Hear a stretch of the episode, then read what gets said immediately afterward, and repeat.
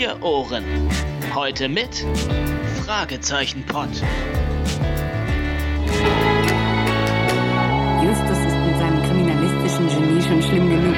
Der sollte einen wenigstens mit guten Ratschlägen in Ruhe lassen. Mit den fabelhaften Fabian und dem hervorragenden Thorsten. Hallo Fabian. Hallo Thorsten. Willst du nicht mal unsere Karte vorlesen? Aber gerne. Fragezeichen-Pod. Wir übernehmen jede Folge. Erster Podcaster Thorsten Runte, zweiter Podcaster Fabian Thiel und Archiv das Internet. Wir sind zu erreichen unter www.fragezeichenpod.de und post.fragezeichenpod.de. Außerdem haben wir einen Anrufbeantworter unter 0203 784809. Ja, die Leute, die jetzt nicht wissen, wer wir überhaupt sind.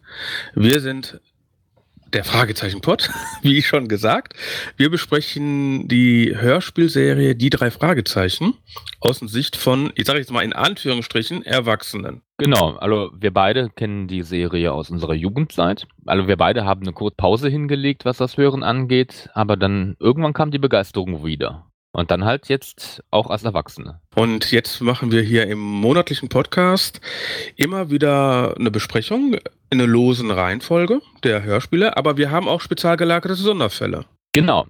Es kommt immer mal wieder vor, dass wir entweder besondere Gäste haben oder auch besondere Folgen, die wir besprechen. Und zum Beispiel hatten wir jetzt schon Oliver Rohrbeck, der Justus Jonas, oder auch hier bei den Kastronauten bekannt, Hennes Bender.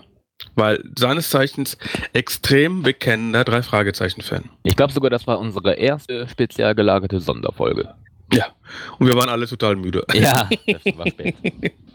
Aber Hennes, der war ist super. so äh, super Fragezeichen-Fan, wie, genauso wie wir. Ja, und wir, das Besondere bei uns ist auch, dass wir von den Europa Verlag, also der Herausgeber der drei Fragezeichen, die Genehmigung haben, ähm, die Verwertungsrechte kleine Ausschnitte der Hörspielserie reinzuschneiden, über die wir gerade sprechen.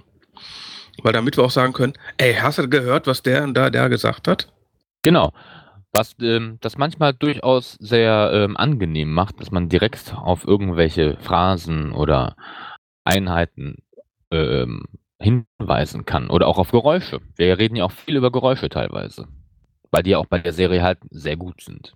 Ist mal eine Hörspielserie. Wir machen ja auch einen Audio-Podcast. Genau. Gut, aber genug von uns.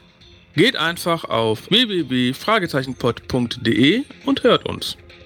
Abonniert uns. Oder schreibt uns unter post.fragezeichenpod.de. Ich wünsche euch viel Spaß beim Hören der ganzen Podcasts. Wir hören uns. Tschüss, Fabian. Tschüss, Thorsten. Bis dann.